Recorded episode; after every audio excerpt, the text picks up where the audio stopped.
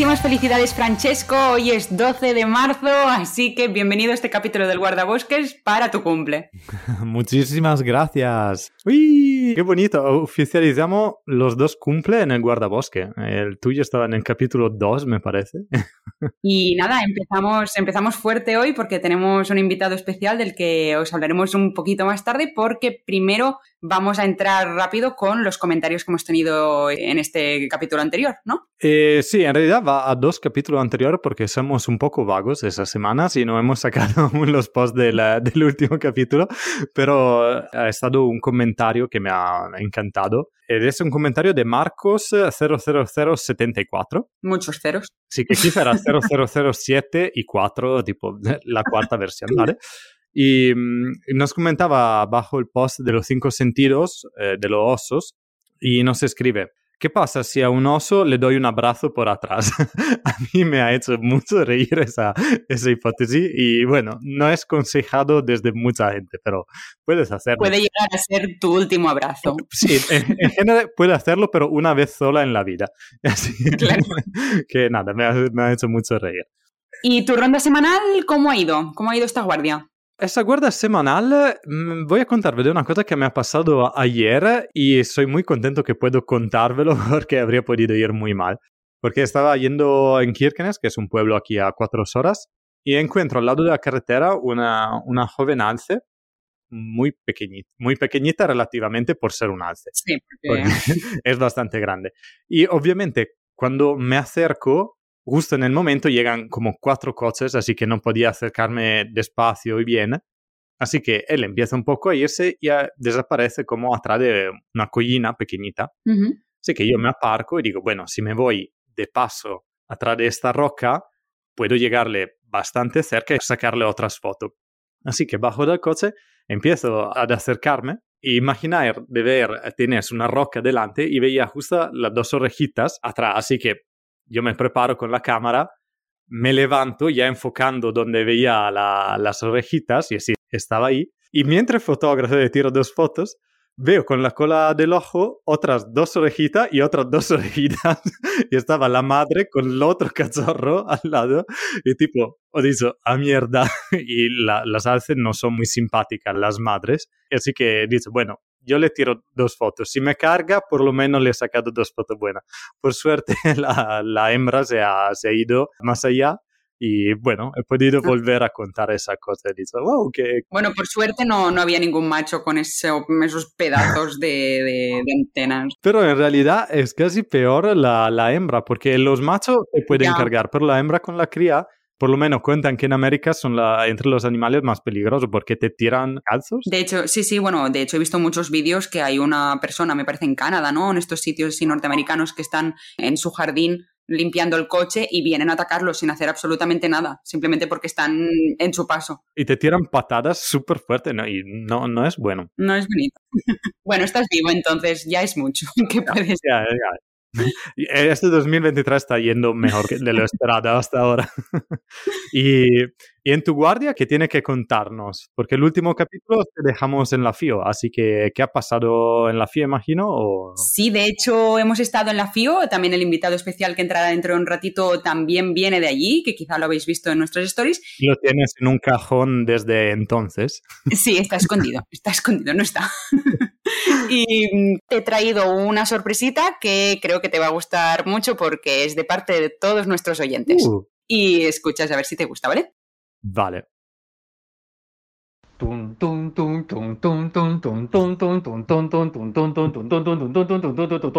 Buenos días, guardabosques, desde la FIO.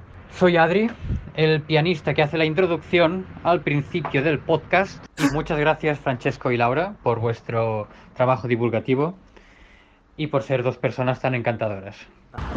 Hola, soy Jordina, la invitada del capítulo de Regreso al Futuro Rural. Os mando un saludo a Laura y a Francesco. Hola Laura, estás a mi lado. y nada, nos lo estaba esperando en grande aquí la FIO. Adiós. Hola, un saludo al guardabosques desde el podcast de Lubella Verda, en especial a Laura, que es nuestra guía local de la FIO, y un abrazo a Francesco, que lo hemos echado mucho de menos. Y ya de paso un saludo también a la gente que nos está escuchando. Adiós.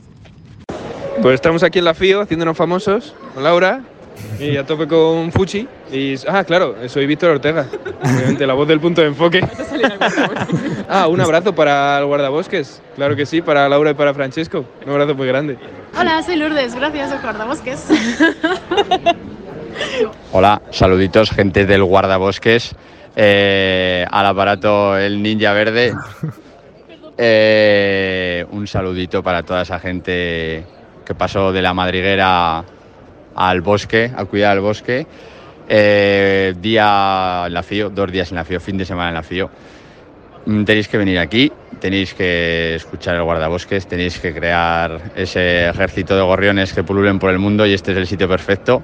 Solo nos ha faltado a nuestro caro Francesco, que no ha estado podido estar aquí. Así que, caro Francesco, porta mí al guardabosques. Piaper Piacere, portami al guardabosques. Un saludo para toda esa tropilla del guardabosques Wild Podcast. Nos vemos en las redes, nos vemos en la aldea de Niña Verde, nos vemos donde queráis que nos veamos. Un saludo muy fuerte, un abrazote ninja. Hola, eh, soy Marvin desde la FIO, le mando un, pues, un saludo enorme al guardabosques y Francesco. Un saludo para el guardabosques desde el FIO, somos Diego. Y Sagrario. Chao. Hola, soy Rubén. Un saludo para el guardabosques. Hola, soy Bea. Todavía no me conocéis, pero espero que me conozcáis pronto. Un saludo para todos y para Francesco, hombre, que hay que acordarse de él. Wild Lauresi y Wildlife Seeker todavía no son conscientes de que han creado el mejor podcast de naturaleza de la puta historia. Y yo desde la FIOS quiero mandar un besazo enorme, Laura, Francesco. Gracias, gracias por crear el guardabosques y por enseñarnos y entretenernos tantísimo a los amantes de la naturaleza. Que no acabe nunca. Bueno, que sí que acaben los capítulos. ¿Por qué? Porque yo soy la voz del final de cada capítulo. De hecho, soy 21 Ferran, el invitado de hoy, así que nos escuchamos en unos segunditos. ¡Wow! Autopresentación súper. Y no, muchas gracias a todo, a todo lo que han, que han traído los saludos. Eh, ha estado muy, muy bonito y recibirlo por el día de mi cumple, ¡uh! que llego a los malditos 30 con todos vosotros. Y pues ya Ferran nos han anticipado, porque yo quería decir que por todo lo que al final de los capítulos, escuchando esta voz misteriosa, dicen, ah, querría escuchar mucho más de esta persona que habla tan bien y con esta voz tan importante, pues hoy es el día. Sí, sí, totalmente. Pero antes de abrir la puerta y dejar que Ferran entre a nuestra guarida madrigueril, tenemos que jugar a un juego, que es el juego al que jugamos cada vez que viene un invitado especial y que hace un poco de introducción de los temas que vamos a hablar durante el capítulo. Y bueno, pues esta vez es Francesco el que ha elegido las palabras, así que dale caña. Vale, vamos con estas super cinco palabras. Nada pregunta bonus esa vez. Vamos recto con cinco preguntas y ya, vamos con la primera. Focos. Em, height. Vale. Agua. Bebedero. Noche. Oscuridad. ok. Bichear. Em, cámara trampa. No, no, espérate, no. Eh, ornitología. Mm, no sé si cuál valdrá. Y última palabra, sapo. Corredor. Vale, muy bien. Esas son las cinco palabras. Vamos a ver qué tal uh, ha dicho Ferran al final del capítulo. Nuestro súper invitado especial al que vamos a dar paso ahora mismo. Eh, al final del capítulo tenéis que escuchar sus respuestas para saber si ha ganado el premio. Así que sin más dilación, bienvenido Ferran al programa. Hola Laura, hola Francesco, felicidades y es un placer estar aquí con vosotros en El Guardabosques. Esta es la voz, esta es la voz, chicos. es él, es él. Llegué. Nos hace muchísima ilusión tenerte. Estamos grabando hoy desde Barcelona en directo con Francesco desde Noruega. Esta vez estamos dos Barcelona, uno Noruega. Hemos ganado. Hemos ganado. Y introduzco a Ferran para todos los que no lo conozcáis, ¿vale? Ferran es ornitólogo, pero ha estudiado doblaje. Eso no significa que reproduzca todos los cantos de las aves, que también. ¿A uno? sino que es capaz de doblar voces en el cine, en la televisión o en la radio. Hace radio, cine, televisión junto al mismo momento. Y su voz, como hemos dicho claramente, la tenéis que escuchar cuando acabéis el capítulo. Está al final de cada episodio y me parece fatal si no lo habéis escuchado porque es, es un deshonor totalmente hacia él y hacia su vaca. Terrible. Así- y bueno, además de esto, de lo que hablaremos un poquito hoy, que os lo hablaremos en un rato, a él le gusta muchísimo la fotografía de fauna salvaje, tanto de anfibios, moluscos, aves, mamíferos, un poquito en general todo, ya que se mueve por todos los medios, como podéis ver en su Instagram, arroba 21ferran. Hace poco nos hemos ido de viaje pajareril juntos, ya que me acompañó a la FIO junto con otros colaboradores, con la Bella Verda, con Jordina, con, con Adri, que son todos los que también han, grabado este mensaje. Y eh, ahora vamos a ver un poco qué nos cuenta Ferran de este viajecito, que quizá es parte de su ronda semanal. Así que como nosotros ya hemos explicado nuestra guardia, te toca a ti. Pues, a ver, obviamente este viaje es mi ronda semanal porque es lo más emocionante que me ha pasado bueno, En la vida. En la vida. Ey, irse con Laura es así, es así, es la Es así. cosa mejor que te puede pasar. Ha sido intenso, ¿eh? Ha sido ha muy sido intenso. muy intenso, sobre todo por, por ti, Laura, que conocías a todo el mundo. Nosotros te íbamos acompañando. Y simplemente decir que es mi primera vez en la FIO y que si alguna persona no ha estado nunca, le recomiendo muchísimo que vaya porque a pesar de todo el hype que ya tenía creado, me lo he pasado genial y me ha sorprendido mucho para bien. Es Y volveremos el año que viene y Volveremos. Francesco no te lo puedes perder esta Francesco, vienes tú en el maletero si hace falta, pero vienes. Como con Jali. Por arriba porque está lleno de gente. Vale, destacar de la FIO que hemos hecho un bimbo, bueno, en mi caso he hecho un bimbo. ¿En qué sentido? El- Perdona, ¿sabes? Porque grabáis dos machos, dos hembras y hacer un bimbo, si no lo explica, yo puedo pensar muy mal. Y mucha gente puede pensar muy mal. ¿Qué es un bimbo? A ver, para hacer un pequeño spoiler, lo podéis encontrar en el capítulo 21 de La Ovella Verda, que lo han explicado súper bien la- las dos muchachas, que son unas cracks. Y nosotros vamos a hacer un pequeño resumen muy rápido de lo que es un bimbo, que os lo va a explicar Ferran. Básicamente, un bimbo es una especie nueva de ave que eh, puedes introducir en tu lista, ¿no? Una especie que no has visto antes en la naturaleza. O sea, sería como un check. Sería como un check. Vale. Sería, mira, he visto una ave nueva, pues para no decir todo esto, dices, he hecho un bimbo, que se resumiría así. Entonces, para hacer un bimbo, lo que... quiero- Vale, Es que yo que para hacer un bimbo coges dos rebanadas de pan que haces- se tiene que tomar un papá y una mamá y que se quieren mucho. Exacto. y la semillita. A ver, para poder hacer un bimbo hablando de aves, Vale. eh, hay que tener en cuenta una cosa que no sé si mucha gente lo sabrá, y es que las aves eh, se, se organizan por categorías. Vale, ¿Vale? A, B, C, D, hay varias. así hasta la Z. Así hasta la Z, ¿vale? Ahí hasta la Z. La Z es una que- se para. que no existe. Entonces, em, por ejemplo, nosotros vimos pavos reales en un parque y al hacer la lista de las aves que habíamos visto durante el viaje, se comentó de añadir los pavos reales. Y yo dije, no podéis añadir los pavos reales Porque soy un borde y no os porque dejo. soy un borde Porque si no llega la policía. Y odio los los pavos reales. Y aparte de eso, que los odia a muerte, es porque esos pavos reales no se encontraban en su estado natural, ¿vale? Ah, vale. Entonces, eh, tú puedes añadir una especie siempre y cuando se considere que su categoría es la de estar en estado natural. O sea, un pavo real lo podríamos considerar parte de esta categoría si lo viéramos en Asia. Por ejemplo, por Vale. ejemplo, si tú ves un pavo real en India, pues sí que lo puedes anotar, porque Vale. está en su estado natural. Vale. Pero si lo ves aquí, no. Yo imagino también si ha llegado por una migración extraña. Sea, tipo una especie canadiense que ha llegado por una tormenta y se ve de migración. Claro. Exactamente. O, o si se considera una plaga, como sería la cotorra argentina o la de Kramer, imagino que ya les puedes dar el check. Exactamente. Vale. Si se escapa un periquito, por ejemplo, aquí en Barcelona, por ejemplo, no, no, no se consideraría, eh, no lo puedes anotar en la lista. Vale. Pero las cotorras, la de la cotorra argentina, la cotorra de Kramer, etcétera, sí que ya están en categorías donde tú las puedes añadir. que ya es como fauna natural del Eh, territorio. exacto, exacto. Vale. Lo que dice Francesco, un pájaro que viene de la migración, un individuo, pues también lo puedes anotar. Entonces también hay a veces controversia porque hay aves que hay individuos los cuales sí que pertenecen a una población ya estable y otras que pueden ser escapadas y siempre hay estos piques entre ornitólogos. ¿Y esto lo podemos encontrar en algún sitio? Imagino que hay un listado, quizá una lista por lo menos, no de las especies, pero sí de las leyes que se tienen que seguir para hacer el vivo. Exacto, sí, sí, sí. Bueno, por internet eh, lo puedes encontrar sí, y si en la guía, por ejemplo, en guías de aves o así también lo ponen. No sé Vale. si en todas, pero, pero está explicado. Si no me han dicho que están 10 eh, de esta regla en dos tablas de piedra que han dado en el monte Mosé. Ahí ahí, ahí están perfecta esta. El origen de las especies, lo escribió Darwin directamente. Exacto. es un bimbo esta ave.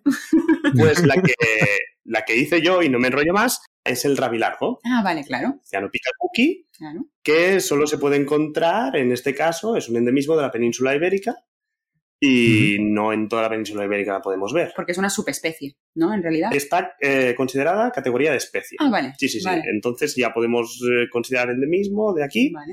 Que está en el sudoeste, parte central de la península, así que si lo queréis ver tenéis que ir hasta aquí. De hecho, Para- muchísimos pajareros británicos y de todo el mundo vienen para hacer también el tic y meterlo en la especie como del gran año, ¿no? Exacto, exacto. eh, para- porque para verlo tienes que venir aquí. Claro. Y claro, eh, ya que íbamos a la FIO y teníamos ese pájaro a tiro, pues a tiro no literalmente, ¿eh? Como Pues, matar a un señor. ¿Cómo matar a un rabilargo? pues la verdad es que fuimos bastante locos por verlo y Laura Y lo nos vimos, mucho lo y lo vimos. vimos, lo vimos. Costó, El último día lo El vimos. último día lo vimos pasar volando alguno desde el coche, pero el último día Sí, lo vimos. hicimos unas cuantas maniobras un poco ilegales para, Sí, no llegar a, que no vamos que no a vamos aquí. comentar porque viene la policía extremeña y nos. Pero vale, muy interesante, creo que ha sido muy guay. De hecho, Francesco, ¿tú has visto Rabilargo? Eh, yo vi Rabilargo, sí, mm, nunca lo he fotografiado bien, pero sí lo vi en principio cuando empecé mi practicantado en España con, ah, con Escua. Estaba petado y mm, o sea, no he visto muchísimo. Después que he querido fotografiarlo, cero. Después Sí. no lo he visto nunca más. Lo que hemos hablado sí. durante el viaje, que verlo todos los que quieras, pero fotografiarlo era dificilísimo. Sí. Hasta desde height sacar una buena foto en Rabilargo que, no sé, que haga algo, además de estarte mirando fijamente con ansias de matarte, no hay mucho más que hacer. No hay especie que no haya visto Francesco también. hay que Claro, wildlife No. seeker. Exa- Exacto, exactamente. La he visto todas y si queréis saber algo, pedirme. Bueno, y vamos ya un poco a introducir lo que va a tratar este capítulo. ¿Os parece bien? Sí, porque yo aún no lo he entendido. ¿Cómo que no lo has entendido? Tienes aquí un señor. Ya, Oye, oye, eso, eso es un capítulo que para mí será súper chulo. Sí, hay que decir que este capítulo nos lo hemos tomado de forma más espontánea, más informal, porque siempre con todos, con los que ha venido Jordina, Rubén, nos preparábamos bien un tema del que hablar, pero hemos decidido hacerlo más en modo entrevista porque tenemos muchas dudas, muchas cuestiones que creo que van a interesar a mucha gente que, que te va a escuchar. Y en realidad la primera parte van a ser preguntas, sinceramente. O sea, no nos hemos Claro. Nada hipergordo de explicar sobre conservación. Todo va a ser Perfecto. Claro. una marcha, lo que salga. Eh, hemos, hemos dicho, llega Ferran, pues que haga él el capítulo. Nosotros estamos aquí, lo escuchamos y al final le damos, damos Hemos trabajado mucho en estos capítulos. basta ya. mira, que haga algo él. Vale, pues este episodio, lo que os he dicho, va a ser un poco diferente a lo que estáis acostumbrados cuando invitamos a un huésped al programa, porque lo hemos decidido transformar en una entrevista más informal. Creemos que en este capítulo Ferran puede darnos mucha información tanto de rastreo como de fotografía en la noche, que nosotros desconocemos totalmente. Así que tenemos bastantes preguntas, pero ningún tema en concreto desarrollado. Vamos a aprender sobre búsqueda de anfibios en noches de lluvia, sobre excursiones en la oscuridad buceando por el mar y la fotografía de aves en directo en la oscuridad into the wild. Literalmente expediciones nocturnas muy cerca de Barcelona y asequibles para todo aquel que quiera empezar en esta rama de la biología y de la fotografía. Así que si Francesco quieres darle tú con la primera pregunta, Sí. empezamos. Sí, sí, sí, porque, mm, bueno, yo, mm, como todos los invitados de Barcelona, es Laura lo que conoce es más los huéspedes, y yo de normal me dice, ah, hablamos con él que hace esas cosas, y digo, ah, qué chulo. Y viendo un poco el Instagram de Ferran, eh, sabiendo un poco lo que hace, me ha flipado mucho un tema que es rastrear los anfibios o encontrar anfibios, porque yo, Laura, mm, creo el 90% de la gente que fotógrafa conoce y maneja el tema de rastrear mamíferos, aves, animales un poco más gordos. Pero está también manera de rastrear anfibios y los pequeñitos del mundo animal, decimos. Y tú eres un experto, por lo que me Pues me ha gustado mucho esta introducción porque ya básicamente ha explicado todo el tema del rastreo, pero hay una palabra clave que me ha gustado mucho, que es la palabra animales gordos. ¿Qué es lo que no son precisamente los anfibios? Los anfibios son animales pequeñitos que pesan muy poquito, entonces encontrar rastros de anfibios es realmente difícil. No se suele buscar los anfibios por sus rastros, sino más te basas en la humedad del sitio, que haya llovido ese día o que llueva por la noche, y en buscar y buscar y buscar diferentes lugares, ¿no? Hasta que das con, el sitio en concreto, si quieres ver, pues según qué especies de anfibios o incluso varias. Que eso no quiere decir que no existan los rastros de anfibios, porque obviamente son animales que viven en el bosque y dejan sus rastros, ¿vale? Pero son bastante difíciles de encontrar. No deja de ser interesante, por ejemplo, que hay diferencias entre un rastro de un sapo corredor al de una, una rana verde, por ejemplo, ¿no? Porque el sapo corredor se desplaza andando, por lo que la disposición de las huellas, digamos. huellitas. Las huellitas, por eso muy pequeñitas. Se parecería a cualquier otro, a un mamífero, por ejemplo, ¿no? Que van andando sobre sus cuatro patitas. En cambio, si ves rastros de una rana verde, se desplaza saltando por lo que las cuatro patas están muy juntas. Pero para encontrarlos es difícil. Tiene que ser un barro de esto muy. Claro, también sobre todo porque si sales en noche lluviosa, obviamente la lluvia te lo destroza todo. Tiene que ser un barro ya más húmedo que haya quedado en una noche ya posterior a, a la tormenta. Exacto. Sí que sería interesante hacer una salida, por ejemplo, de buscar específicamente estos rastros, pero casi más para aprender o por curiosidad, porque es más fácil encontrar antes el anfibio en sí claro que el rastro. Por ejemplo, si hay una, una charca con ranas verdes y ves que hay bastante barro, pues sí que es interesante pues mirar, ¿no? Si hay alguna pisada o así, pero encontrarlos por rastros es, bastante complicado. Entonces. Vale, entonces entiendo que tú te basas más en ver que mañana va a hacer lluvia o va a hacer mal día y dices, mañana voy a salir por la noche a buscarlo. Exactamente. Esos días que llueve y todo el mundo se queda en casa, ¿Tú yo estoy frotándome las manos por salir esa noche en busca de, anfibios, ¿no? Sí que tienes que fijarte que llueva, que sean sitios más húmedos o boscosos pero... Y también ya tienes ubicado el sitio, o sea, imagino que ya has salido a rastrear varias veces para decir, mira, aquí veo una salamandra o aquí veo un tritón o... Exacto, lo que vosotros veis en Instagram, que puede parecer que yo veo anfibios cada día, no es así. Hay muchas noches que he salido, me parecían noches perfectas y he ido a un sitio donde no he visto absolutamente nada. Y en cambio luego he ido a otro y digo, ostras, esto está lleno de salamandras o de sapo corredor o de ¿Y cómo los encuentras estos sitios? ¿Cómo sabes dónde, dónde pueden estar?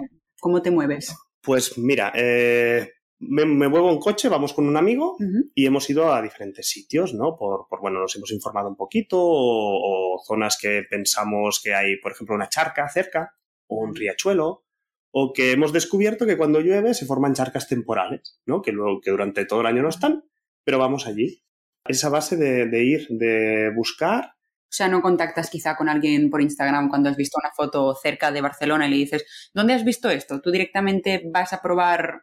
Yo directamente voy a probar más que nada porque, como sabréis, en el mundo de la naturaleza es complicado que te digan sitios eh, concretos. Y hacen bien también, en realidad. Hacen bien, ¿no? Porque para que no se masifique un punto, para que no vaya mucha gente.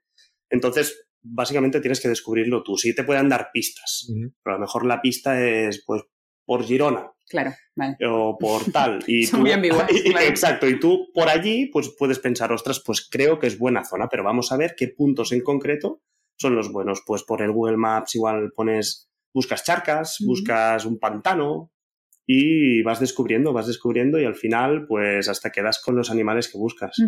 Pues eh, lo que entiendo, una pregunta que puede salir bastante fácil es, imagino tú no sales solo de noche para buscarlo la charca temporal o estas cosas.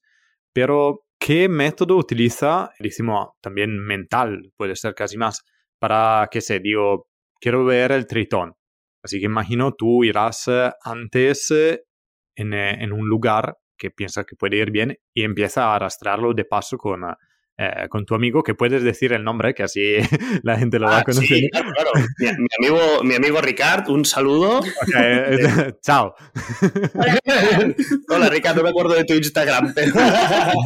lo pondremos él también. No, porque O sea, el trabajo es muy difícil porque yo, yo me, me lo imagino un poco así. Te vas en una pradera y empiezas a buscar dónde está una, una cuenquita que dice, "Ah, aquí quizás está bien por eso, eso, eso. Así que después lo va, lo va testando, ¿correcto? Sí, sí, sí, es tal cual así. O sea, no hay mucho más, ¿eh? O mi amigo, por ejemplo, es bueno con el Google Maps y va buscando y dice, mira, aquí hay una charca, podríamos ver si hay un caminito y tal. Vale. Y vamos probando. Y hasta, sí que obviamente lees, ¿no? En las guías de anfibios o así, sí que te marca más las zonas donde se pueden encontrar. Pero bueno, luego, dentro de esas zonas, hay que buscar sitios húmedos, Claro. sitios boscosos, ¿no? Porque tampoco todos los anfibios viven de la misma forma.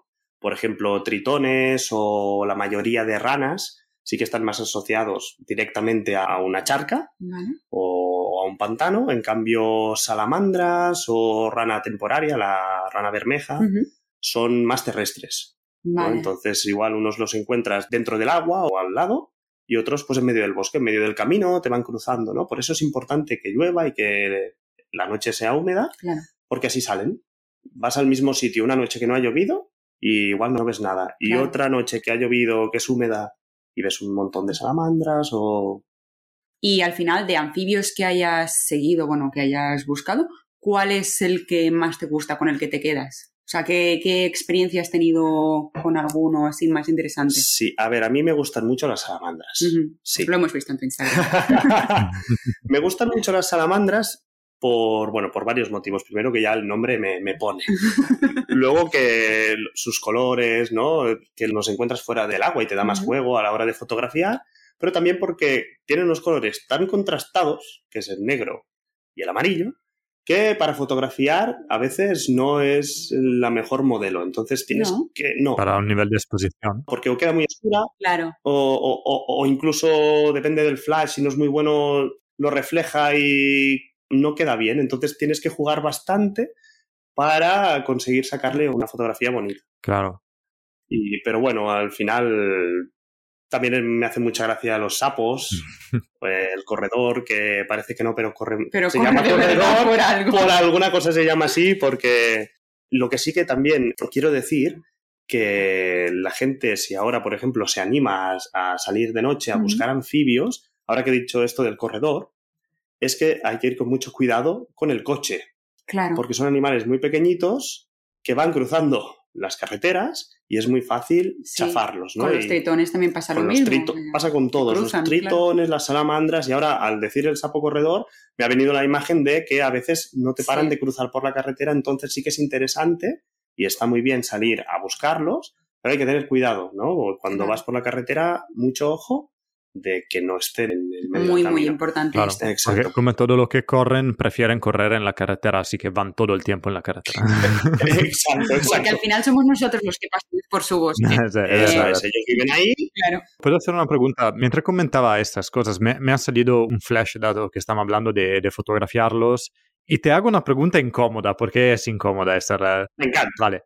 ¿Qué opinión tienes tú sobre la manipulación también de esos anfibios? Porque claro, si tú encuentras un sapo corredor Sí. Sí. en medio de la calle, está bien moverlo, tocarlo.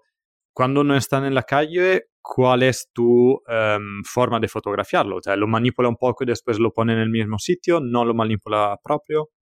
Eh, si puedo evitarlo, no los toco. Vale, O sea, los fotografío según ellos me vayan dejando. ok. No los. Exacto. Puedo aprovechar si hay alguno en medio de la carretera, que eso sí siempre llevo guantes en la mochila. Si no hay más remedio y hay que moverlo, puedes aprovechar para fotografiarlo. Pero si te lo encuentras en medio del bosque, yo lo fotografío eh, lo que él me deje. Hay, hay que son modelos espectaculares y se gustan ellos mismos y ves que ya posan perfectos y hay otros que cuestan más, que no paran de moverse, Claro. pero también ahí está la gracia, porque al final Claro. los anfibios, lo menos que los Sí. manipulemos, mucho mejor. En general, todos los animales. Que hay que recordar que los anfibios son animales muy sensibles. Yo he trabajado mucho con ellos, pero porque el proyecto final de máster lo hacía sobre ranas, entonces sí que lo he trabajado con ellos y es verdad que es lo que dice Ferran de que siempre hay que usar guantes, pero si puedes manipularlo lo mínimo posible, que sea con esta estrategia y si puedes no tocarlos mejor, porque es que quizá con un movimiento simple o un cambio de charca ya les has, mm, les has alterado su biología. Y sobre todo para todas esas personas que quizás encuentran un sapo en su jardín y dicen, ¡ay, qué chulo! Varias cosas. Uno, mm, muchas veces sapos son urticantes, así que vigilad muchísimo. Yo he tenido ¿Me, experiencias me muy sabe algo, Laura? Hablas por experiencia. Tengo experiencias muy desagradables con ranas, con sapos y totalmente culpa mía y ha sido mi, mi fallo. Y número dos, le podéis pasar un montón de enfermedades si los tocáis con las manos, porque es lo que digo, son muy frágiles, son muy sensibles, están, les puede pasar cualquier cosa, desde, desde un mínimo patógeno, virus que sea, los puedes matar, ¿vale? Simplemente con tocarlos. Entonces, lo que dice Ferran, utilizar guantes y si podéis no tocarlos, lo mejor que podéis tener. Tenéis en el jardín un sapo, tendréis un animal que te está comiendo los mosquitos y que te está salvando de muchísimas cosas que podrías tener en tu jardín y que no tienes. Así que agradecédselo. Y que lo peligroso es más tocarlos que no dejarlos en paz porque no hacen absolutamente nada de nada. Vale, el, el mensaje conservacionista lo hemos hecho. Sí, solo termino este tema con una última cosita y es eh, para todos esos esas personas que les gusta salir por la noche y que aún no han descubierto, bueno, estoy hablando de biólogos y no de fiesteros, todos esos que quieran quizá em- empezar un poco en el mundo de la herpetología eh, y que sean de la zona de Cataluña, decirles que es muy fácil, ¿no? O sea, que al final no hace falta que se vayan a los monegros o a, bueno, monegros sería para reptiles, pero quiero decir, apartadísimos del mundo, no hace falta que se vayan a las charcas de las dehesas de Extremadura, sino que aquí pueden salir perfectamente a Eh, buscarlos, y tanto, ¿verdad? y tanto, y tanto. Y mira que yo soy del centro de Barcelona y es uno de los peores sitios para poder ver animales si no te desplazas un poquito. Pero al final puedes encontrar eh, tipos de anfibios incluso en parques urbanos. Puedes encontrar, por ejemplo, la ranita meridional o yo he encontrado también sapo común. Bueno, al final no hace falta salir demasiado lejos. Pero sí que si, si quieres ver un poquito más, solo con ir a bosques cercanos ya hay mucha variedad. Sí que es verdad que hay especies concretas, sí que sí que te tienes que ir un poquito más a zona montañosa o, o en el Montseny que tenemos el endemismo Claro, del, del tritón. del tritón. Ujú. Pero no, no, no. Para poder ver anfibios, eh, son animales que lo, que lo único que te piden es que salgas de noche. Claro. Pero, pero y son- que los respetes. Y que los respetes, claro, ¿no? Porque si no, no vuelven a aparecer. Exacto, pero que los tenemos bastante a mano. Vale. Sí, sí, sí, sí. Muy bien, pues pasamos un poco de anfibios que están en el medio acuático para meternos 100% en el océano. Y sabemos que eres buceador y que muchas de tus expediciones son después de medianoche.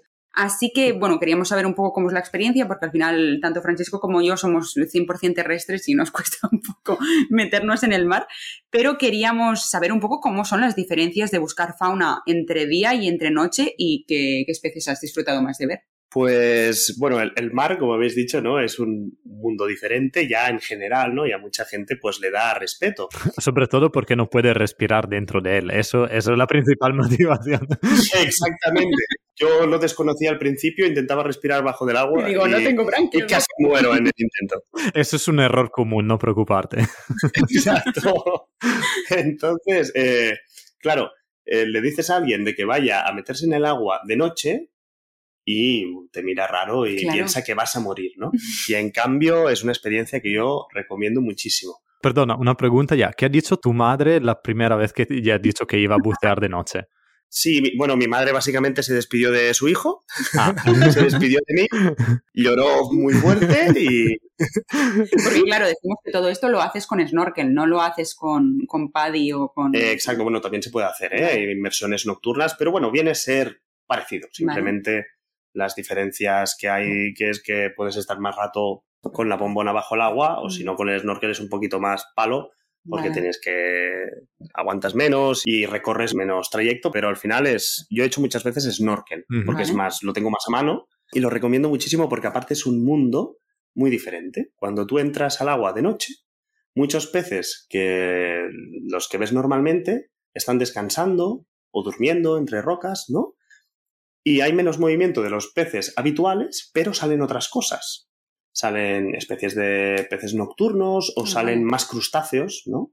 Las gambas, tipos de cangrejos o de cigalas sa- salen por las noches cuando normalmente están escondidos en rocas salen los congreos a cazar, sale una especie de pulpo que normalmente está escondido durante el día, que es rojo con manchas eh, blancas, con las patas súper largas, y es, muy bonito de ver, salen las morenas a cazar, Claro, es, las morenas, qué maravilla. es muy chulo y además es diferente porque, claro, no tienes tantos puntos de referencia y solo ves lo que tú estás enfocando con el foco. O sea, tú no bajas muchísimo, imagino, con snorkel. ¿Todo esto a qué profundidad más o Claro, no, no, ver? por snorkel, a ver, sí que vas bajando, te vas sumergiendo, pero al final que te sumergirás 5 metros. Vale. Sí que vas buscando un poquito bajo las rocas, ¿no? Más hundidas, pero Pero quiero decir, en esa profundidad cambia mucho la luz de día con luz de noche. O sea, sí, sí, sí, sí. Vale.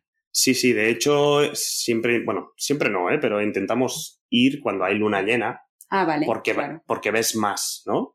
Pero aún así, claro, eh, de día lo ves absolutamente todo y de noche tú giras la cabeza y no ves absolutamente nada. Joder. Entonces tú te tienes que guiar por donde enfocas, No. justo, ¿no? Y Porque de material que llevas, un foco, un flash, ¿cómo, cómo vas? vo- voy con los pies de pato, ¿Vale? Patitos como... Uh. Lo cuelo. el bañador es opcional. con claro, no te ve nadie.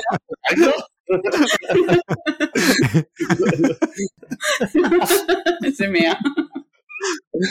Luego, las gafas de buceo y lo más importante de todo, que es el foco. Vale. Porque si no lo ves absolutamente nada. Pero tiene que ser especial, ¿no? Porque es, para el agua. Exacto, es un foco de buceo. ¿eh? Vale. Es el, el mismo foco que llevo cuando hago buceo, es el que me llevo para hacer las exploraciones de noche. Y normalmente no voy solo, voy con mi amigo que también lleva una especie de frontal que Vale, se puede menos sí. Y nada, es ir enfocando con el foco y que también eso hace que muchos crustáceos pues Ah, que se te se acerquen. acercan. Vale. Algunos no, ¿eh? Algunos le huyen la luz, pero otros, unas gambitas así muy pequeñitas, por ejemplo, se te llena el foco Qué de chulo, ellas. Sí, guau. sí, sí. ¿Y, y cámara qué llevas? O sea, ¿tienes alguna de estas subacuáticas con la carcasa hipergordas? No, o no, no, una más. algo más sencillo? Es una Olympus TG. Vale, o sea, al alcance de cualquiera, en realidad. al alcance de cualquiera, sí, sí, sí.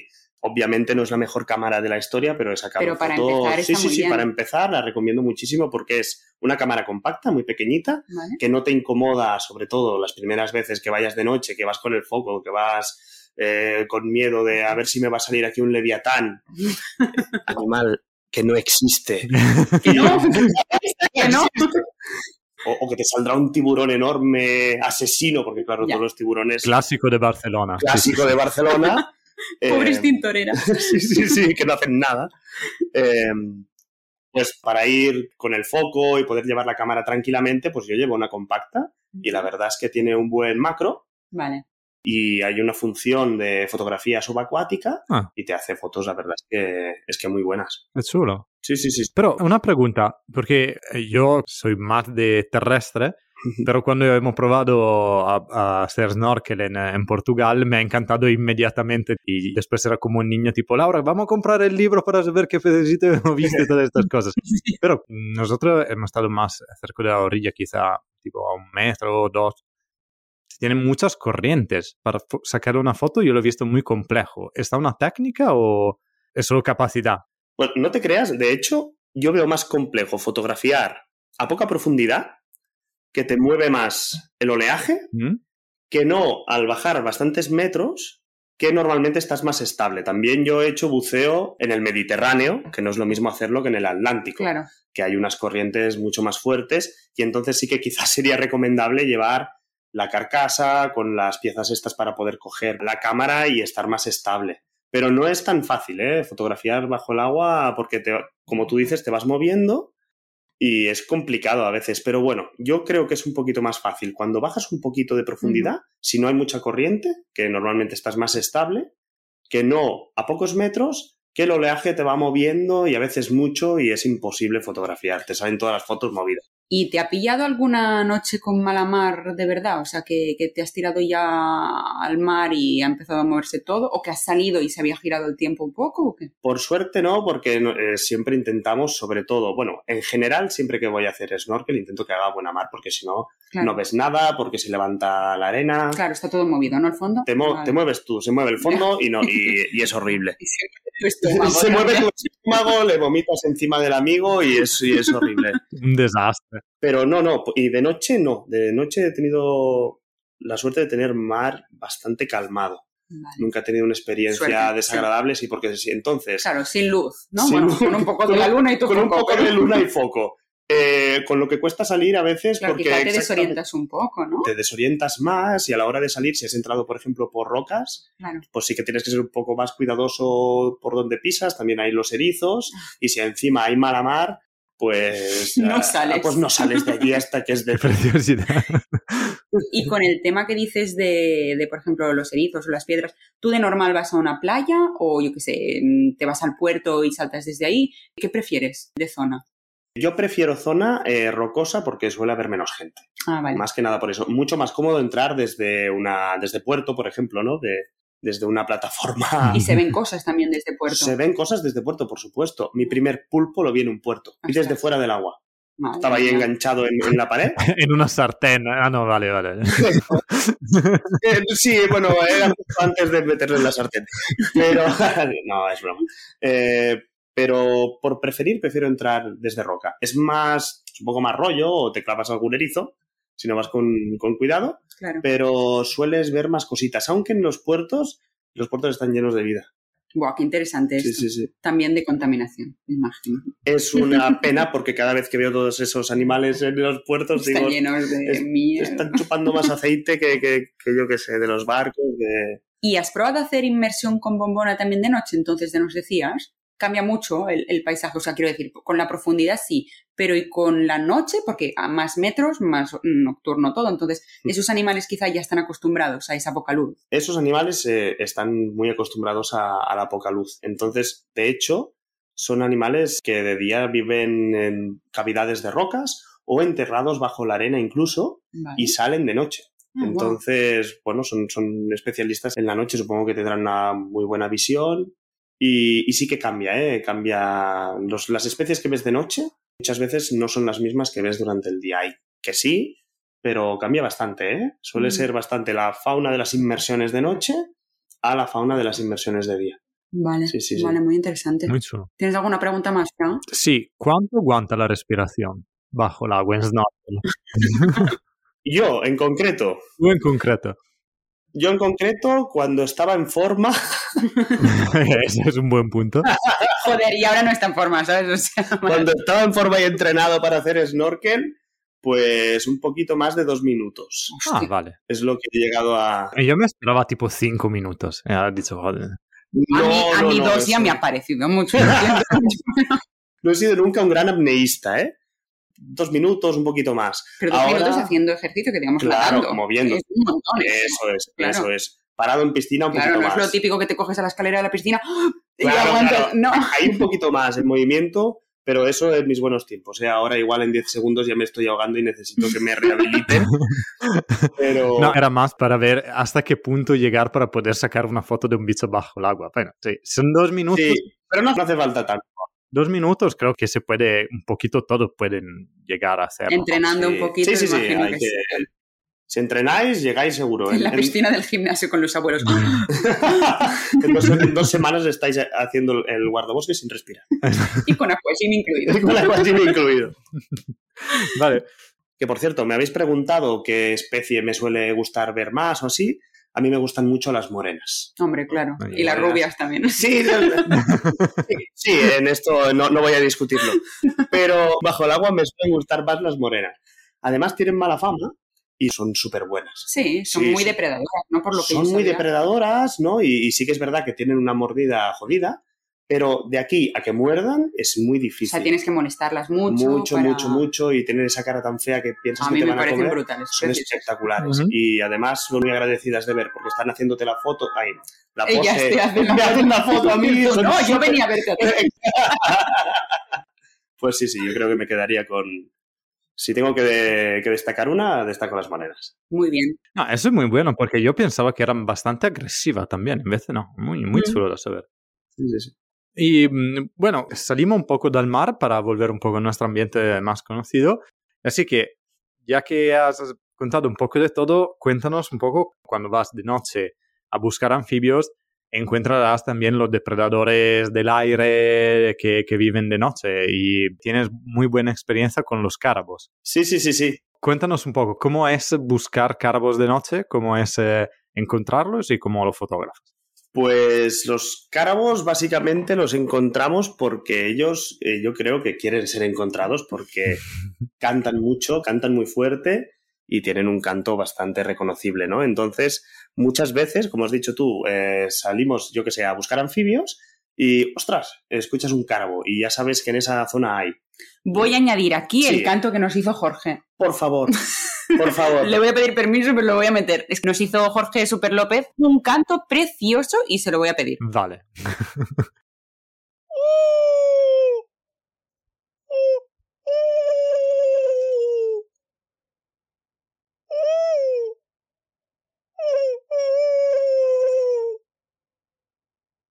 Que sea Jorge cantando, que sea un verdadero cárabo. ¿Quién sabe?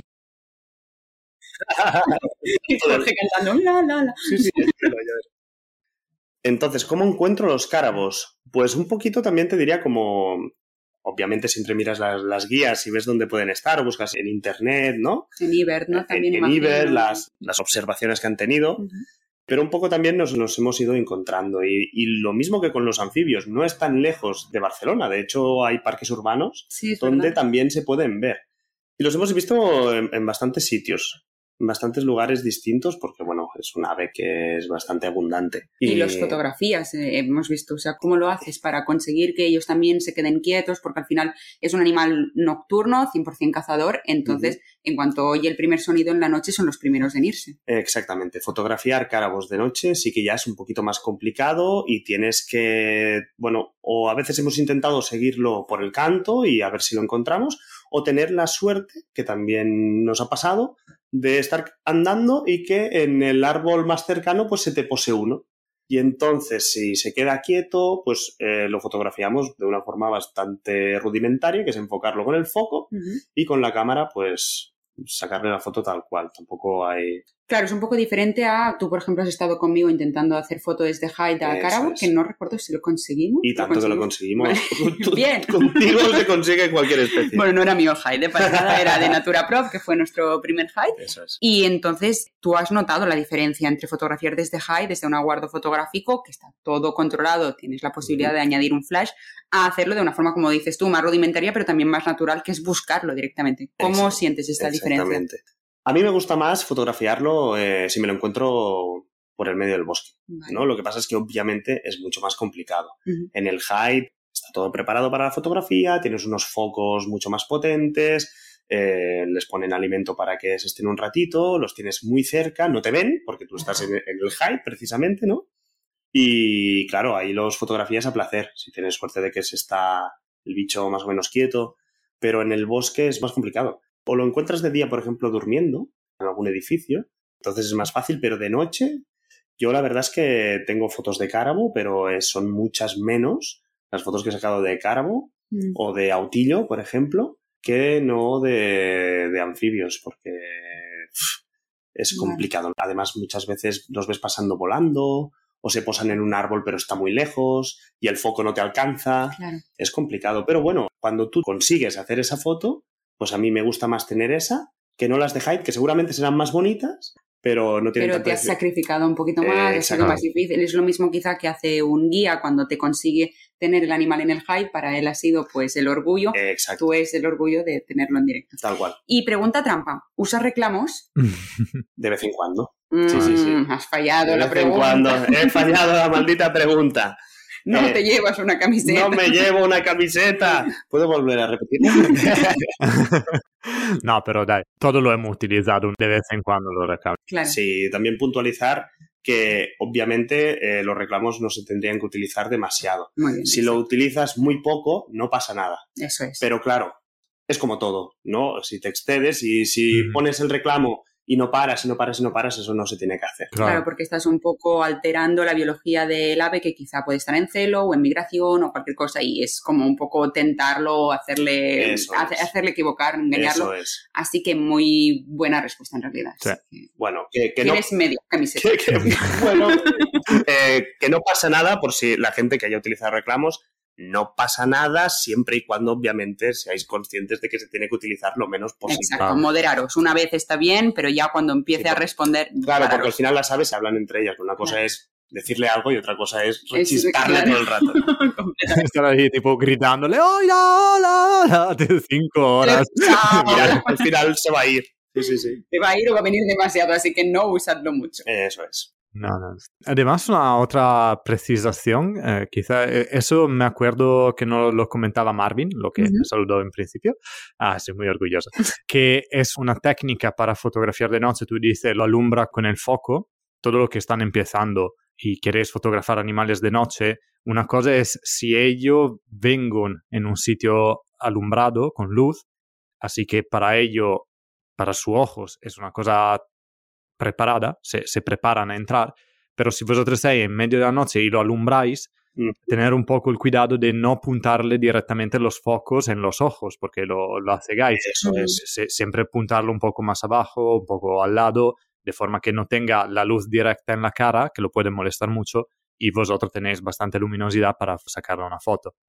Sí, es un, poco, es un poco al nivel del tema de los reclamos, ¿no? De saberte Sí. moderar en el uso de cada tipo de Claro. metodología, porque al final también lo mismo, lo estás molestando, está el pobre medio ciego diciendo, joder, yo iba a cazar una rata y algo... Claro, claro. Bueno, que estamos en un medio antropizado, sobre todo Claro, claro, que están acostumbrados. si estáis alrededor de Barcelona, o sea, para ellos ver luces y focos es bastante normal. Eso es, eso es. Y, y por eso se complica mucho más la Claro. fotografía, ¿no? Porque al final le puedes alumbrar, pero poquito, no todo el cuerpo, no la Claro. cara.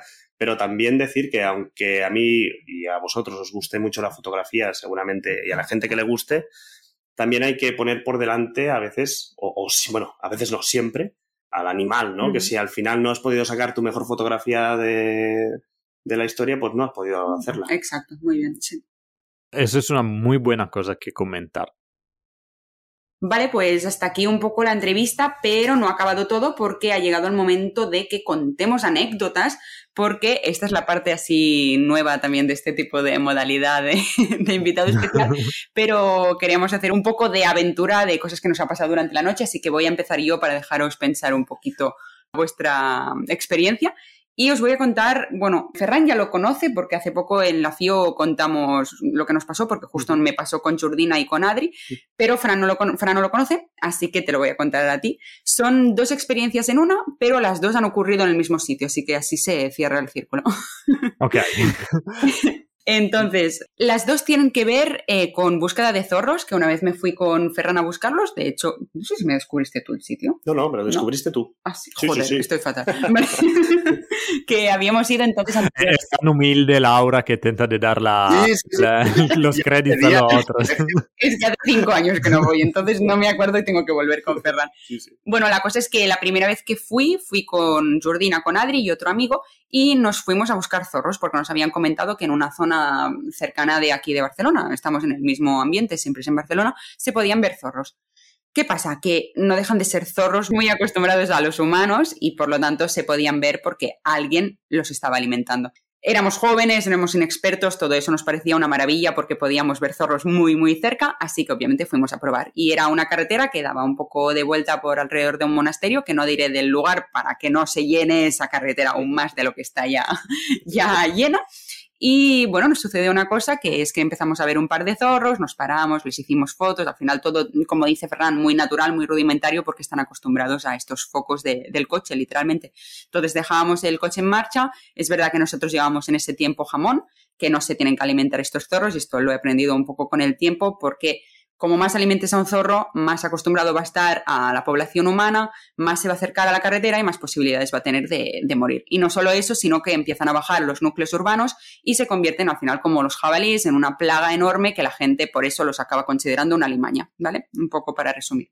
Bueno, pues después de ver un par de zorros dijimos, jo, queremos ver más y dimos muchas más vueltas. En una de esas vueltas nos encontramos un coche que estaba parado que nos hizo señales porque ya nos había visto parar, mm, dar un par de vueltas por la zona porque al final era una carretera que tenía punto de inicio y de fin, por lo que íbamos, volvíamos. Éramos los pesados del coche azul o no sé qué coche éramos y nos vio y nos dijo, chicos, que bueno, os he visto con cámaras, ¿qué, qué estáis haciendo por aquí? Les dijimos, pues nosotros súper inocentes, estamos buscando zorros, o sea, tres niños o cuatro niños súper felices de la vida y nos dijo... Ah, pues claro, aquí estáis en el sitio indicado. Yo vengo aquí a alimentarlos cada fin de semana. Nosotros, hostia, qué guay, ¿sabes? Hemos encontrado el rey de los zorros aquí, nos va a indicar qué, qué hay. bueno, súper inocentes, nos bajamos del coche, nos ponemos a hablar con él, él con el maletero abierto, todo muy criminal en realidad, y estábamos hablando con él y nos empieza a contar que se los conoce todos, que aquí hay una población, que todos son familia, que hay un zorro que es gris, plateado, y nosotros, wow, queremos verlo, qué guay. Y nos dice, ah, pues venid conmigo, venid conmigo que os enseño, os enseño este zorro. Sí. Aquí música sospechosa. ¿Cuántos años teníais? ¿Cuántos años teníais, perdonáis? Pues teníamos que nos acabamos la carrera, o sea, hace cuatro años es esto, Ah, vale, más o menos, ¿no? 24, 23, 24, Vale, que vale, ya vale. no éramos tan niños en realidad. Vale, vale, vale, vale. Y mm, bueno, primero de todo, vemos su coche por dentro, porque antes de meternos tenía el maletero abierto, había una de trastos, o sea, una de trastos, una locura. Tenía un bidón de gasolina, que en ese momento él estaba sacando. Luego tenía muchos cuchillos en ese coche y muchos trastos raros, ¿vale? En plan mecánicos, mil cosas un poco para sobrevivir. Un coche hiper viejo, os lo podéis imaginar, rayadísimo. Y nos dice, bueno, yo ahora les voy a poner agüita en una charquita que les tengo montada, ¿queréis venir conmigo? Vale, qué guay. Coge el señor el bidón de gasolina y nos vamos con él. Lo seguimos por en medio de un caminito que se mete en el bosque, pues cuatro niños haciendo fila india, lo seguimos y sí, sí, o sea, ese bidón iba cargado de agua, lo que parecía agua. Y nada, lo, lo rellena, los empieza a llamar, los zorros, vienen unos cuantos, los alimenta. El señor súper contento de enseñar a lo que seguramente era su única familia. Y nosotros, pues muy contentos de, de poder de verlos y de fotografiarlos.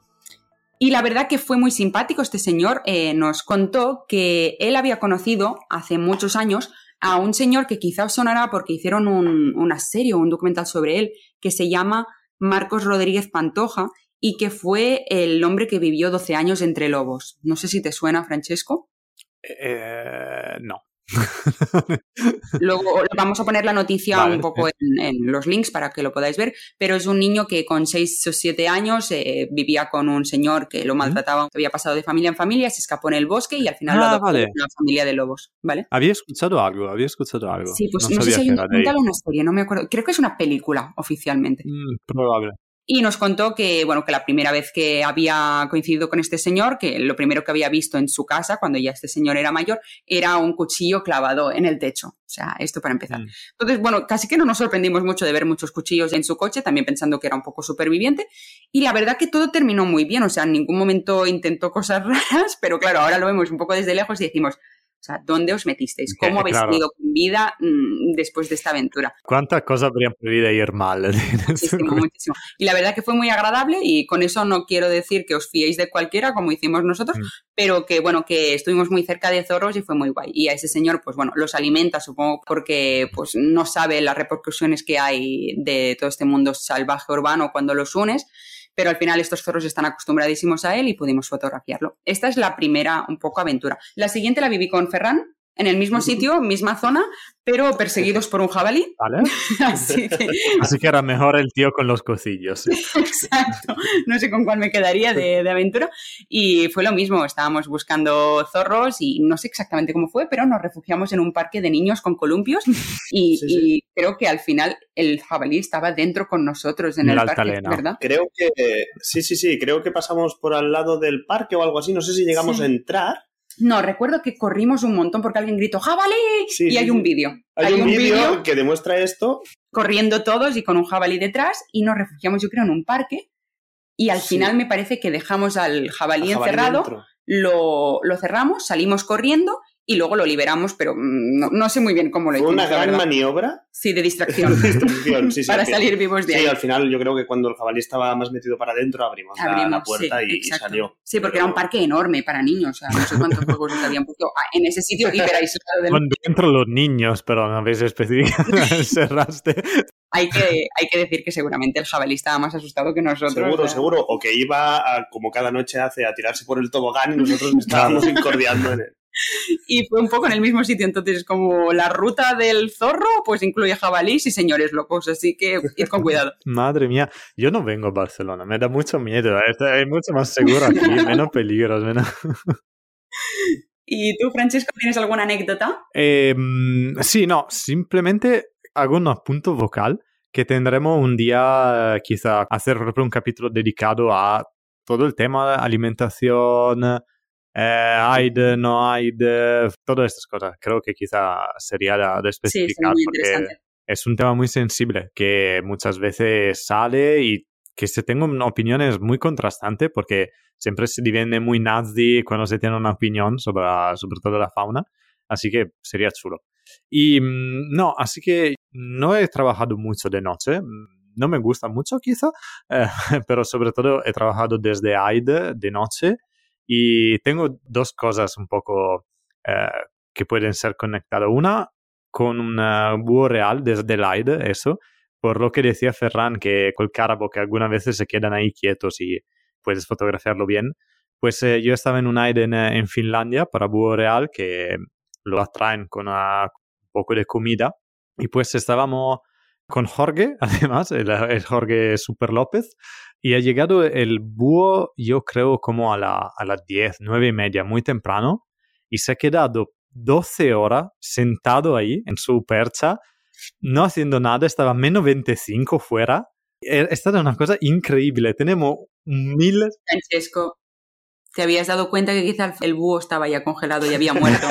E- El hecho es que a la mañana, porque se ha quedado hasta tipo las 10 de la mañana, así que también con sol, tenía toda la cara congelada de- del frío. Bueno, Pobrecito. tienes unos potazos increíbles de ese momento. Sí, sí, sí, pero madre mía, eh, ¿cuánto se puede estar ahí quedado quieto? Yo me acuerdo, Jorge, no cabreado, pero de la serie, bueno, tenemos miles de fotos iguales que lo máximo era que parpadeaba, no, no ha hecho nada por toda la noche. y, mm, pero bueno, sacando un poco más eh, cosa de rastrear por la noche, yo creo lo máximo un poco como experiencia he estado aquí en, en Noruega con las perdices nivales, que claro, son muy cazadas, así que suelen moverse más o ser más fácil de encontrar por la noche y simplemente las encuentra al lado de la carretera porque ella te acercan un poco tanto para coger piedrecitas y como ser sitios simplemente más fácil eh, con menos nieve o cosas así. Así que de noche aquí en Laponia es más fácil encontrarla al lado de la carretera y parecen bolitas de nieve. Con Laura lo, lo hemos visto, estábamos la última, la última noche que he hecho aquí. eh, yo estaba ahí indicándola mientras estábamos al móvil eh, llamando para, para tener comida y ella me decía que, que estás enseñando, están tipo bolas de nieve. Era mi primera también hay que decirlo. Yo no había visto nunca y me dice eso. Y digo, eso es una pelota de nieve, es una bola de nieve. Y me dice que no, Laura, que es una perdiz. Y yo, no. O sea, para de vacilarme porque es mi última noche que, que me estás vacilando. Y sí, sí. déjalo. Claro, de, de espaldas son totalmente, totalmente parecidas a pelotas de nieve hasta que se mueven un poquito porque se mueven poquísimo y es, es una de las formas más fáciles que verla, fotografiarla, que con los focos del coche ella está bastante acostumbrada y se pueden fotografiar. Pero lo mejor para fotografiarla es siempre de noche, pero de mayo, que no está la noche porque es el día, día polar y ellas igualmente se mueven más de noche y en mayo ya se ha ido la, la nieve, pero ellas son aún blanquitas.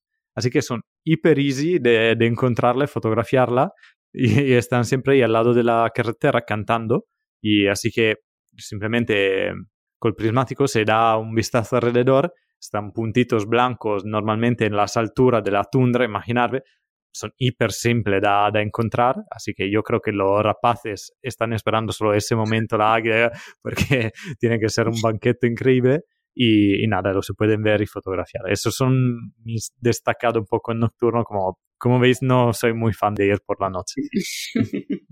Tendremos que salir más con Ferran. Sí, Ya, cuando claro. queráis. Yo os estoy esperando cada noche sin dormir.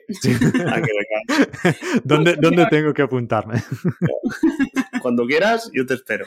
Vale. Y bueno, Eh, Ferran, ¿qué nos cuentas tú? A ver, anécdotas, anécdotas de la noche.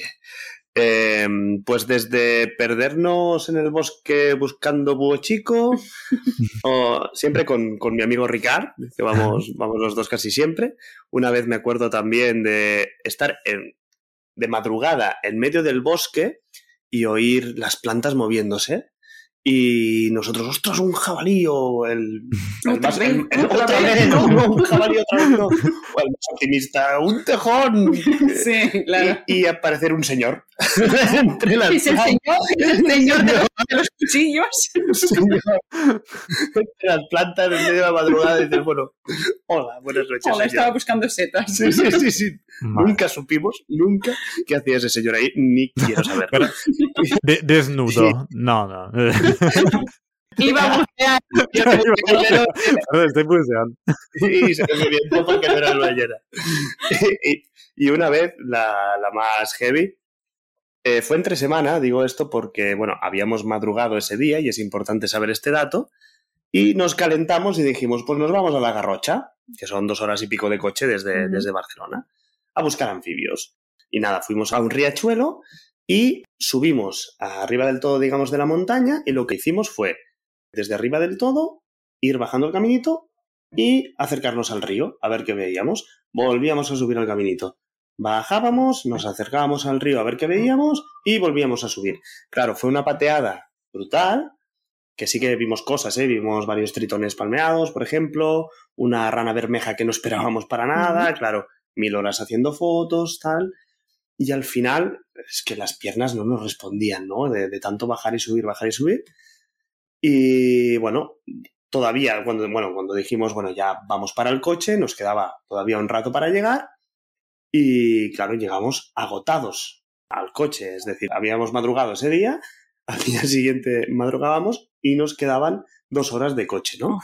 Y mi amigo, que es el que conducía, decir, hostia, pues hazme, haz- es- estate conmigo, no te duermas, distráeme. Y yo, que sí, que sí, no te preocupes, que yo no me duermo, ya estoy contigo durante Hasta todo el muerte. hasta la muerte. Nunca duermo en mi vida. Nunca duermo más un Confía.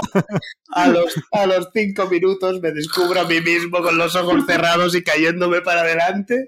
Y eso que abres los ojos y dices, no, no, no. Y miras a tu compañero, estaba con los ojos cerrados, pero no te creas que estaba durmiendo, ¿eh? Estaba, estaba relajándome. Pues nada, lo- eh, al final no pude aguantar y, y me dormí. Y recuerdo parar en un área de servicio mi amigo bajar del coche, tirarse el agua por encima y decir, tío, es que, es que me voy a dormir, ¿no? Y fue una vuelta bastante incómoda porque eh, dijimos, bueno, igual nos matamos hoy. Hostia, qué miedo, claro. Sí, sí, sí, fue lo, lo peor y, y hay que tener cuidado con eso, ¿no? Porque a veces Claro. eres precavido con las cosas más obvias, pero no cuentas en que luego tienes que volver de madrugada, eran las dos y pico de la madrugada, habíamos madrugado Claro. y quedaba todavía pues, el, el trayecto este de noche eh, tan monótono y Así que chicos, no hacer esto en casa. nunca, no lo probéis. Hay que dormir, hay que descansar Hay que vuestras horas. Que la cosa más peligrosa es cuando tú conduces de noche. Me acuerdo de haber tenido alucinaciones de sueño Ostras. eh, en Australia. o sea, es, es no llegar a ese punto, chicos. Que viste canguros volando. Eh, tipo, veía los canguros entrar en la, en la carretera y frenaba y no estaba nada. Pero el problema es que pues me ha pasado efectivamente donde no me lo esperaba, estaba despierto y bueno, eso un poco todos lo saben, eh, voy a contarlo. Sí. Eh, yo hacía este road trip y me, me paraba a dormir muchas veces en el coche. Así que estaba entrando en ese pueblo y estaba ya bastante cansado y dicho, bueno, ahora supero el pueblo y me paro y, y duermo a- en la carretera y donde estoy. Solo que no estaba muy seguro si por la policía australiana tú puedes dormir eh, tipo en un parking eh, o algo así, o te pueden multar. Así que dices, bueno, espero de salir del pueblo. Al salir del pueblo, la carretera hacia una S y estaba un jardín adelante de, de esta S. Dentro de este jardín estaba un canguro durmiendo, no sé qué estaba haciendo. Así que yo cuando llegué recto, él se ha asustado con la alumbrarse de los focos, pero yo he dado la vuelta derecha y al dar la vuelta a la izquierda de nuevo, él se había asustado y me ha saltado en el coche. Literalmente en el coche. Sí, sí, yo soy una de las pocas personas que no ha chocado un canguro, el canguro ha chocado a mí, yo tenía el flanco del coche, la, la impresión del canguro. Así que él se ha ido, no creo de haberla matado, pero él se ha ido Después de ahí no, no estaba súper bien, mi coche estaba mucho peor, y, pero no, nos hemos ido los dos y he a tomar por culo al penúltimo día. que- pero sí, es súper peligroso ir de noche. Con eso yo he aprendido no conducir mucho cuando, cuando estás cansado, mejor parar, dormir media horita y después seguir. Puedo añadir Totalmente. dos muy rápidas, porque una la he vivido contigo, Francesco, que es cuando íbamos eh, hacia Letonia, o ya volvíamos de Letonia, ¿te acuerdas? Hace un año más o menos, ¿Mm? que íbamos dirección Noruega y teníamos que pasar primero por Letonia. Tú conducías Sí. y recuerdo que yo estaba bastante dormida a nivel Ferran y estaba de copiloto.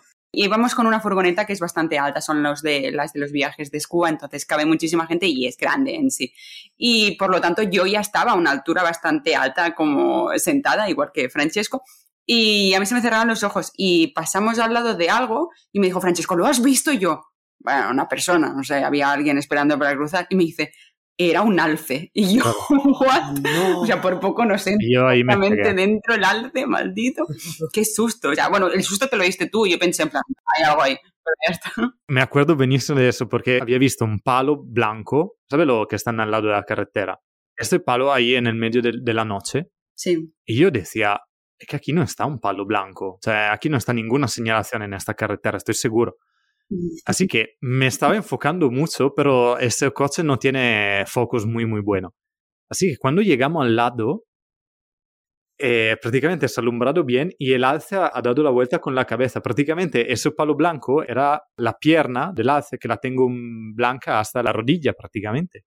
Y era enorme, o sea, la, la cabeza estaba Mm. más de un metro y setenta, probablemente estaba a- Sí, más de sí. dos metros. Sí, claro, es que yo lo pienso, yo lo pienso ahora y digo, es que claro, en mi mente yo vi a Pau Gasol, literalmente, porque era muy alto. Lo pienso ahora como, ¿cómo coño viste a una persona? No, era una persona muy alta. Ah, Y yo cuando lo he pasado, dicho, coño, lo has visto. Tío, hemos, hemos arriesgado muchísimo de morir. Y mi otra anécdota muy, muy rápida me pasó, bueno, me pasó muchísimas veces, por eso es casi tonta, pero cuando trabajaba en la parrilla yo tenía que ir a buscar a los clientes, a los fotógrafos que salían de la jineta tipo a las 3 o a las 4. Cuando ellos me avisaban yo bajaba. Y yo siempre recordaba que a la subida del camino en dirección a la casa y ya de vuelta a mi cama, siempre había un tronco muy raro. Y yo me decía, no te asustes cuando vuelvas. Pero claro, a esas horas es lo que tú dices, la mente juega muchísimo contigo. Y yo cada vez que volvía de la jineta me daba un susto con una jirafa enana. Literalmente, pensaba, "Otra vez la jirafa, qué puto susto. Y el tronco que tenía forma de jirafa y decía, la jirafa. Digo, no, es una jirafa, no lo es, es un tronco. Y recuerdo eso, estar cansadísima y decir, ya está, otra vez, ya me he asustado con lo mismo que no existe. Maldita jirafas enanas de España. Maldita jirafa enana.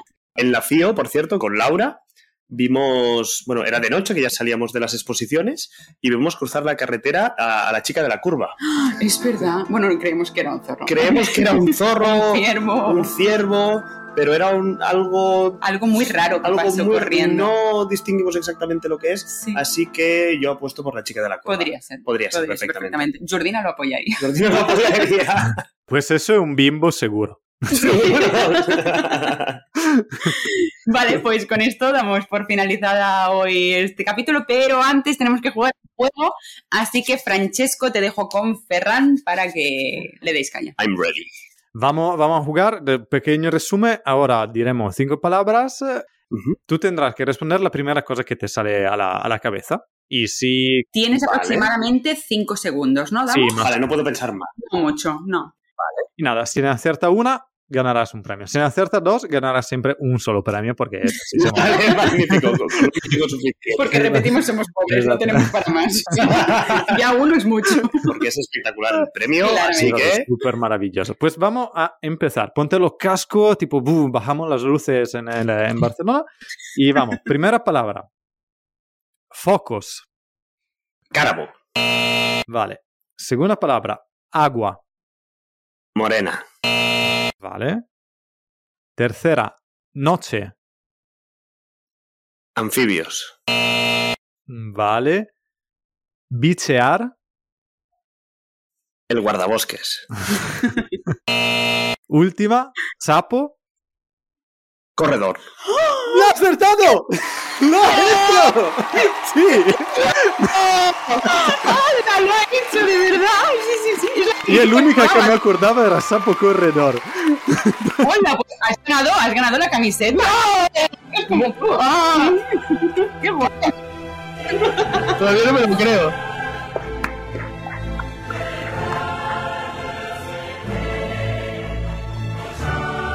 ¡Qué ilusión! Bueno, pues nada, la camiseta que no sé si sabéis que la hemos paseado muy, bueno, la he paseado muchísimo por la FIO, que es la de Patitos como tú, que próximamente en el próximo capítulo intentaremos ya sacar la totalidad de la letra para que podáis cantarla cuando sale en la radio. La ha ganado nuestro amigo ¡Oh! Ferran, ¡Qué ilusión! No podéis ver lo contento que estoy, pero qué ilusión. En la última, ¿eh? Lo he dejado ahí. Además, sea, que Claro, claro. O sea, es la mejor camiseta que, que podéis tener. O sea, por favor. Oh, Y además, efectivamente, vamos, eh, oficializamos que estrenamos camiseta. Se podrá comprar eh, cuando llegamos a 10 eh, personas que la quieren, porque, claro, no, no podemos hacer almacenamiento. Para hacerlo, tenemos que tener un número mínimo. Sí, si queréis más información, lo hemos publicado en nuestro Instagram, pero de hecho es que creo que Ferran acaba de llegar al número 10 de camisetas que nos han pedido, porque con él pues sumamos una. Entonces, justo teníamos que llegar a 10. Si ahora alguno de vosotros os interesa, dejaremos una semanita de diferencia por si podemos llegar a las 15 y ya las pedimos. Y nada, solo tenéis que enviarnos un mensaje y nosotros os pediremos la dirección, también la talla y... eh, las he visto y son brutales. O sea, me encantan. Vale, así te has ganado dos, dicen. No, no es verdad.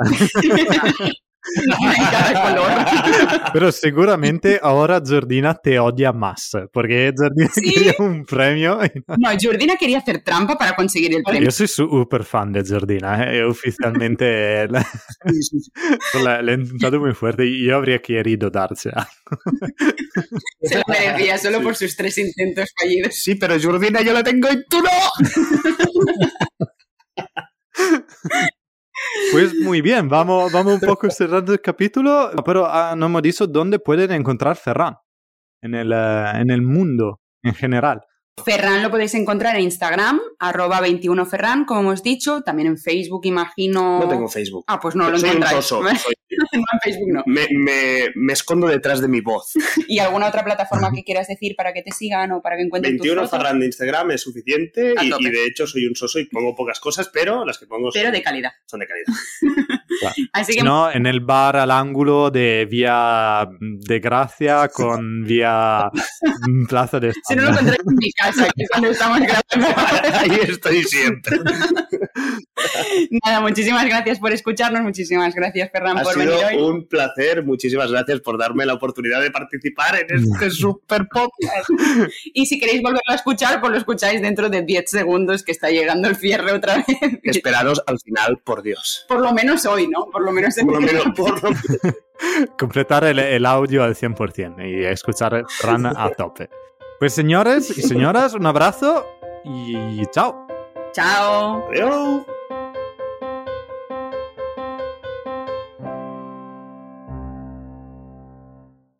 Has escuchado El Guardabosques, un podcast de la red de podcast de ciencia, ecología y medio ambiente Podcastidae. Recuerda que puedes encontrarnos en Spotify, Evox, Apple Podcast y Spreaker. Para más información visita nuestra web elguardabosqueswildpodcast.com y no dudes en dejar un comentario en nuestro perfil de Instagram elguardabosques.wildpodcast. Guárdanos en tu lista para no perderte ningún capítulo y no dudes en compartir tu opinión en las redes o vía lechuza.